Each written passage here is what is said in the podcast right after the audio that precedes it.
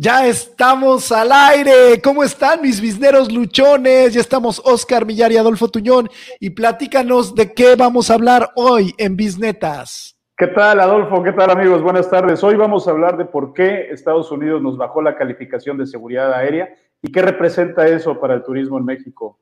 ¿Qué nos está costando? ¿Qué nos puede costar? Vamos a ver también la demanda que está sucediendo ahorita en Washington contra Amazon por, por prácticas monopolísticas. Vamos a ver qué sucede con este, con este gigante de las ventas. ¿no? ¿Y qué te parece si arrancamos con, con los niveles, con los esquemas de seguridad y la degradación de, de, nuestro espacio aéreo acá en México? ¿Cómo ves? Híjole, preocupante, preocupante me parece, de verdad este, como de esas de primaria, ¿no? Y lo que pasa es que estuvimos eh, eh, haciendo un proceso aquí de investigación y vimos que en realidad parte de esta degradación pues tiene que ver, uno con la pandemia, tiene que ver con la baja del presupuesto del gobierno, ¿no?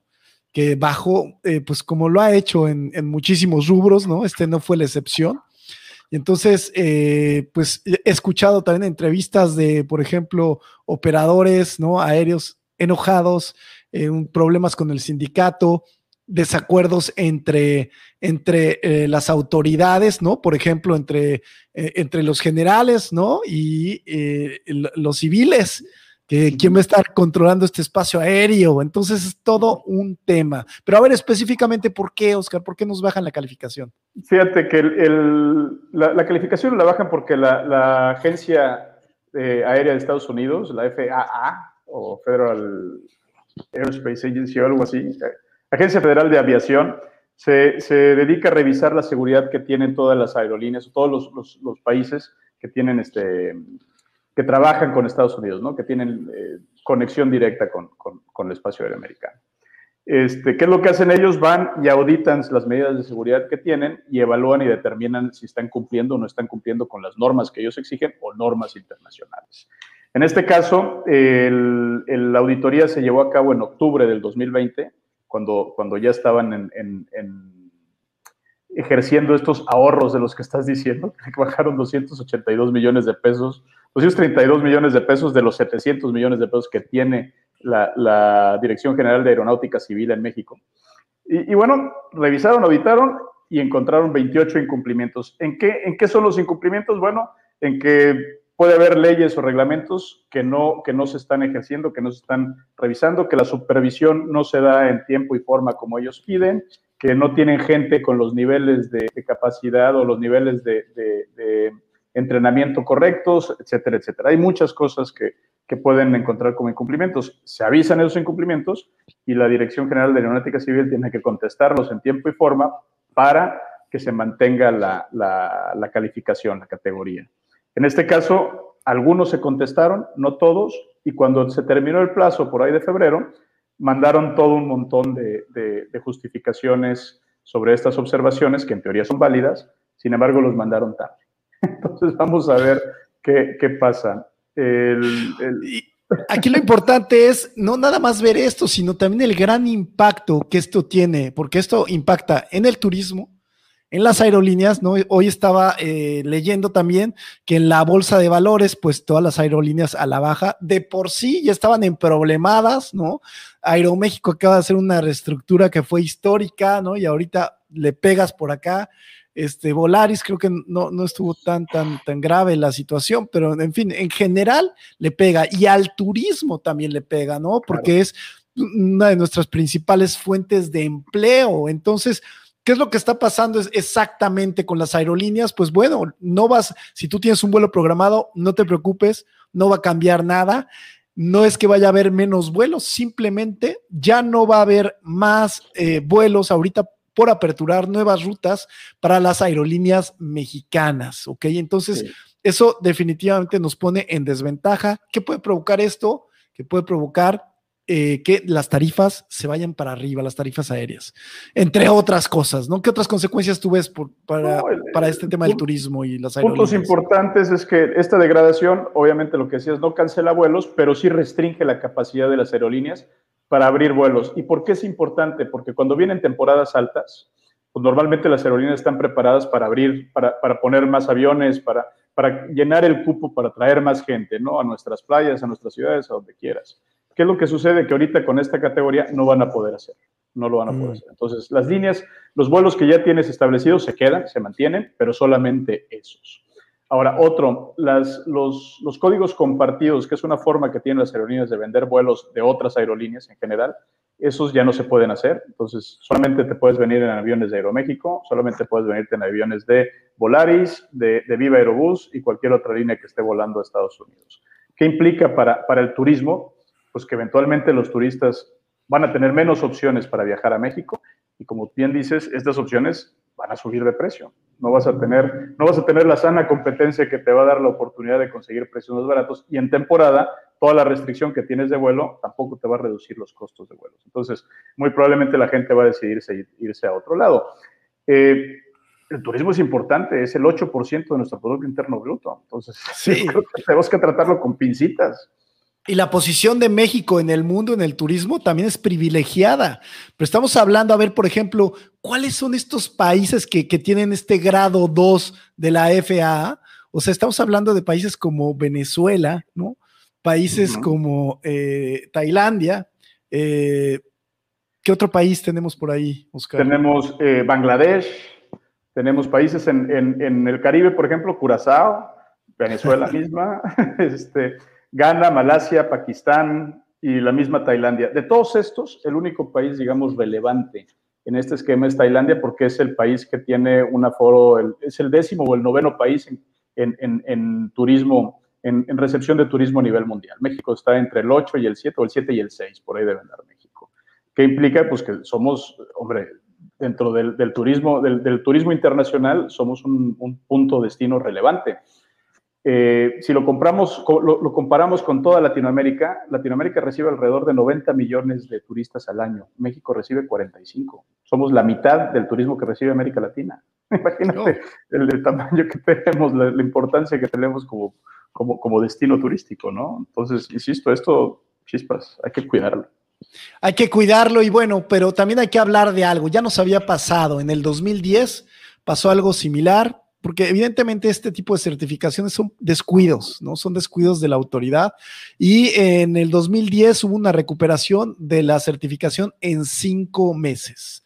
Claro. Entonces, en realidad, sí, definitivamente esto tiene un impacto, pero bueno, esperemos que el gobierno se ponga las pilas y que puedan hacer algo. Pero también aquí está más enredado y, y el enredo es las nuevas rutas. El aeropuerto Felipe Ángeles combinado con nuestro aeropuerto más viejo y que parece terminal de camiones, ¿no? Este, que, cómo van a conjugar estos aviones y bueno, está eh, de verdad complicado el asunto y todo esto por temas políticos.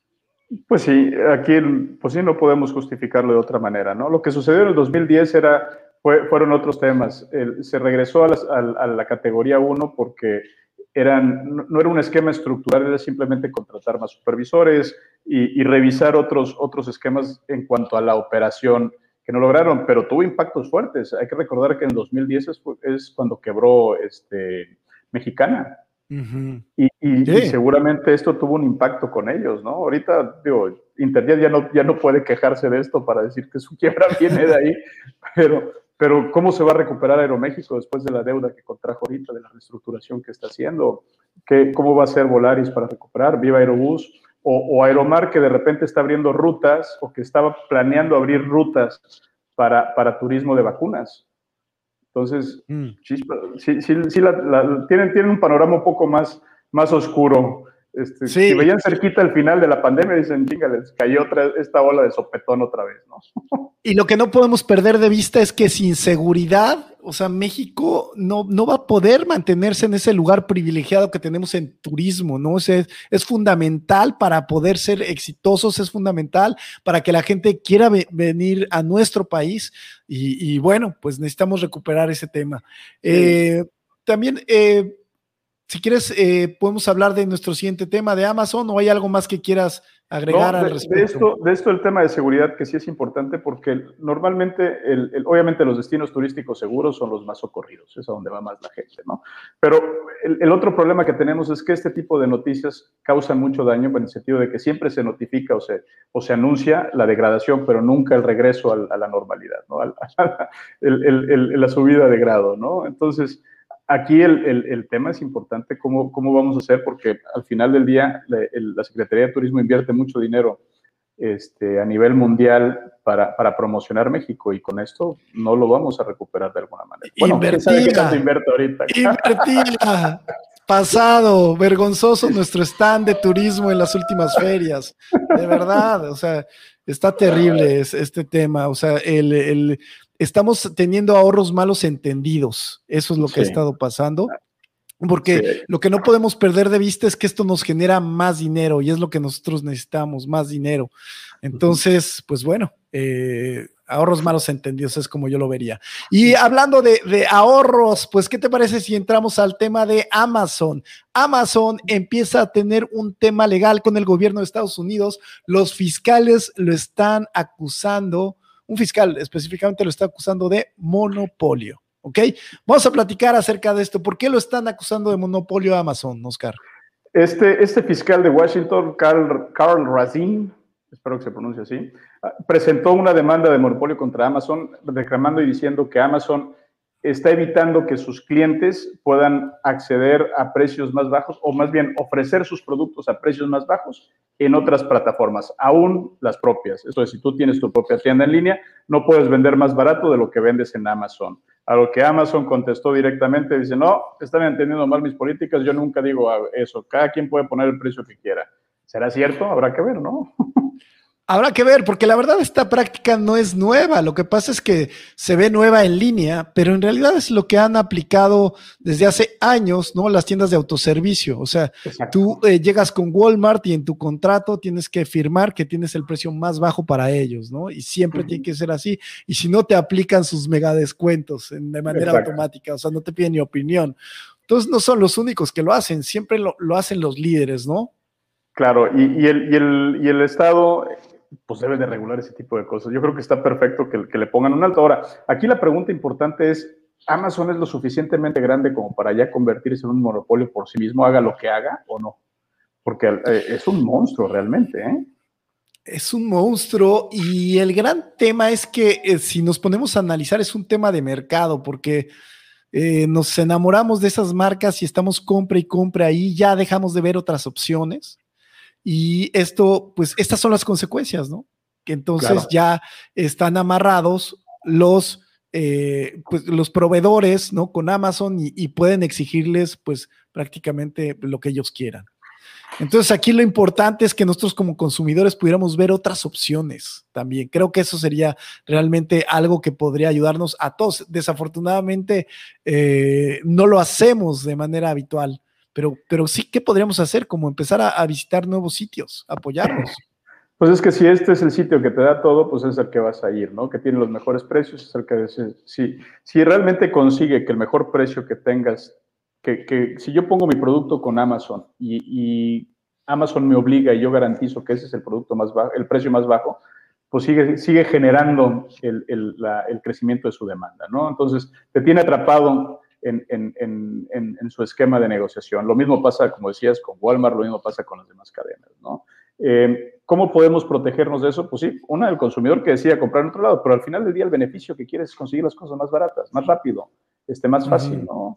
Eh, ¿Cómo podemos defendernos de ello? Pues nada, Estados Unidos lo que está haciendo ahorita es, pues, tirando, tirando anzuelos por todos lados, haciendo pesquisas para ver cómo logra encontrar que estos gigantes tecnológicos, como lo son Facebook, como lo es Google o como lo es este Amazon, eh, utilicen su tamaño de mercado, su poder de negociación para, para restringir la capacidad de competencia que tienen sus, sus, valga la redundancia, sus competidores. Entonces, ¿cómo le podemos hacer para ello? Pues sí, necesariamente nosotros tenemos que encontrar la forma de, de, de conseguir otros, otros, de atender en otros mercados. México, por ejemplo, es un caso interesante porque Amazon, si bien es líder, el Mercado Libre está muy detrás, de, está, está muy cerquita de ellos, ¿no? Entonces. No, al contrario, está adelante de ellos en está adelante de ellos en América Latina, Mercado Libre. O sea, el más fuerte es Mercado Libre en toda América Latina. Amazon está ahí en, un segundo lugar.